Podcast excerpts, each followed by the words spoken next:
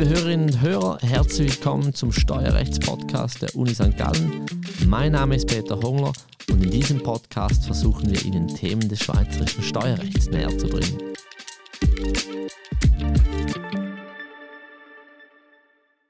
Herzlich willkommen zum Steuerrechtspodcast an der Uni St. Gallen. Ich sitze hier mit Dr. Florian Regli. Hallo Florian.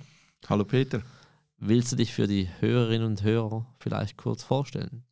Das ähm, kann ich gerne machen.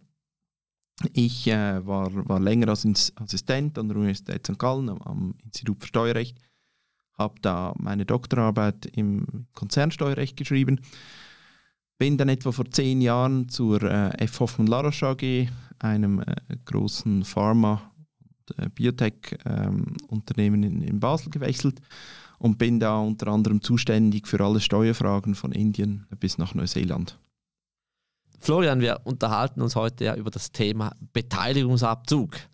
Und du hast ja äh, bereits erwähnt, dass du hauptberuflich für einen global tätigen Konzern ähm, äh, arbeitest.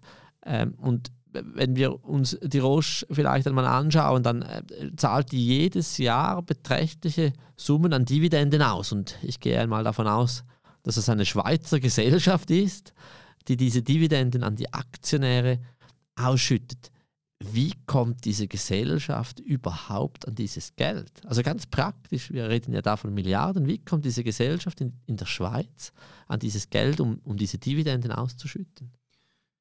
Ja, wir sprechen hier über die, die Roche Holding AG. Das ist die in der Schweiz oder in, in Basel ansässige äh, Holdinggesellschaft und die, die, die Aktien und äh, Genussscheine der, der Roche Holding AG sind an der Schweizer Börse kotiert und die, die bezahlt jedes Jahr und das ist im Regelfall Ende März. Äh, Mitte, Ende März bezahlt sie eine Dividende. Ich, ich habe nachgeschaut im Jahresbericht, letztes Jahr waren das 7,7 Milliarden Schweizer Franken.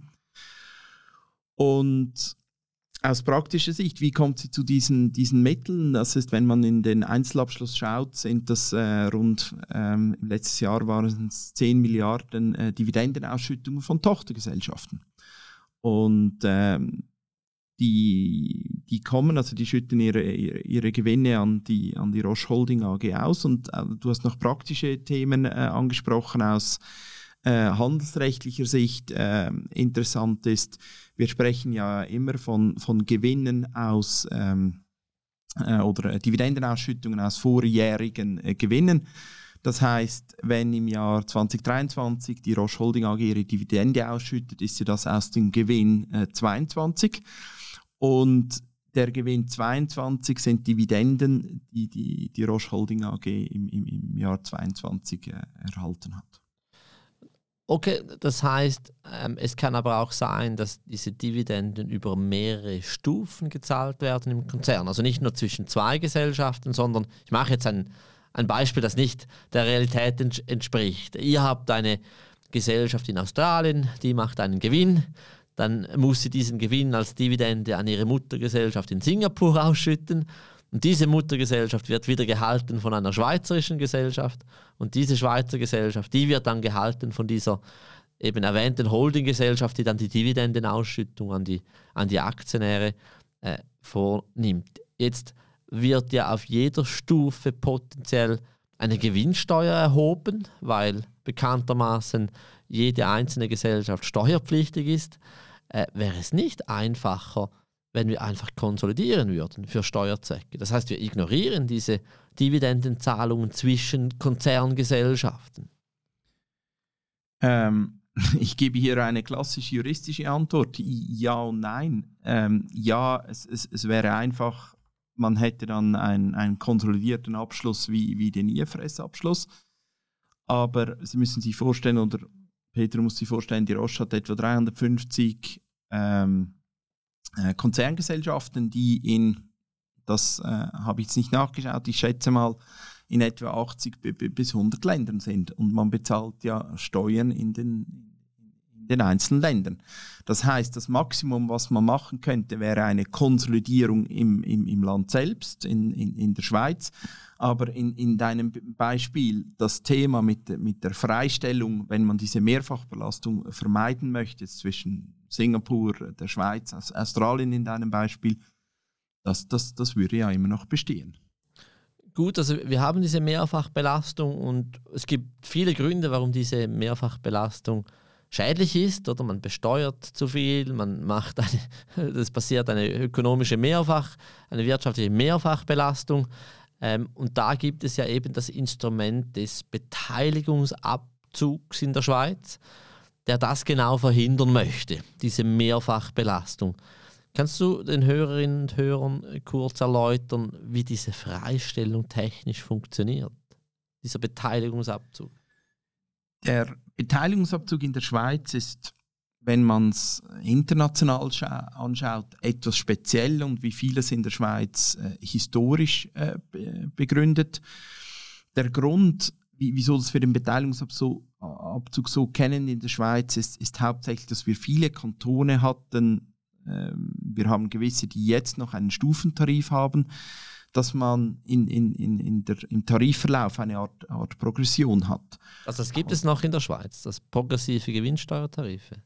Es gibt, äh, glaube ich, also gibt Tarife mit, mit Stufen, zum Beispiel der Kanton Aargau, der Kanton Schaffhausen führt das ein. Ich glaube, der letzte, der noch so äh, viele Stufen hatte, war der Kanton Graubünden. Der hat das etwa gefühlt vor 20 Jahren äh, geändert, aber es gibt immer noch Kantone mit Stufentarifen. Okay, dann mache ich die Klammer wieder zu, kommen wir zum, zum Beteiligungsabzug. Genau, also diese Freistellung. Warum ist die in der Schweiz besonders verglichen mit dem Ausland?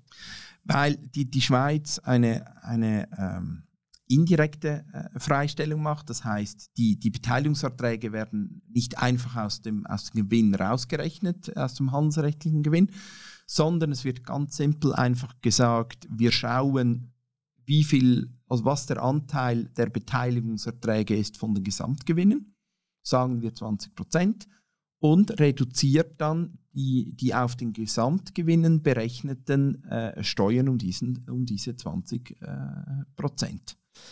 Genau, und, und äh, etwas, was immer wieder zu Verwirrung führt, auch in der Vorlesung, ist, dass wir da die Nettobeteiligungserträge nehmen. Also wir nehmen eben nicht einfach die Dividende, die dann in diese Holdinggesellschaft reinfließt und setzen die ins Verhältnis zum Reingewinn, sondern wir nehmen die Nettobeteiligungserträge. Äh, und darin enthalten sind ja qualifizierende Dividenden und qualifizierende Kapitalgewinne. Und man zieht davon Finanzierungskosten und Verwaltungsaufwand ab. Kannst du kurz erläutern, warum wir das machen? Also warum Nettobeteiligungserträge und nicht Bruttobeteiligungserträge? Die, die Grundidee dahinter ist, dass man sagt, man will vermeiden, dass man diese Finanzierungskosten und auch diesen Verwaltungsaufwände zweimal von der, von der Steuer abziehen kann. Wieso sage ich zweimal? Das, das erste Mal, wenn Sie ja den, den äh, handelsrechtlichen Gewinn ermitteln, dann haben Sie Ihren Umsatz, dann ziehen Sie die Kosten ab und zu diesen Kosten sind äh, Verwaltungskosten und die Finanzierungsaufwendungen. Wenn wir jetzt einen Teil der Einkünfte freistellen, beziehungsweise mit dem Be Beteiligungsabzug von der, von der Steuer rausnehmen, müssten wir ja konsequenterweise die diesen Einkünften zuzurechnenden Kosten die hauptsächlich ähm, Verwaltungskosten und Finanzierungskosten sind, wieder herausrechnen. Weil sonst haben wir im Effekt eine doppelte Freistellung oder eine doppelte Nichtbesteuerung. Äh, nur noch eine, eine kurze Rückfrage. Wie, wie, machen wir das in der Praxis? Also wie, wie, wie Verwaltungskosten.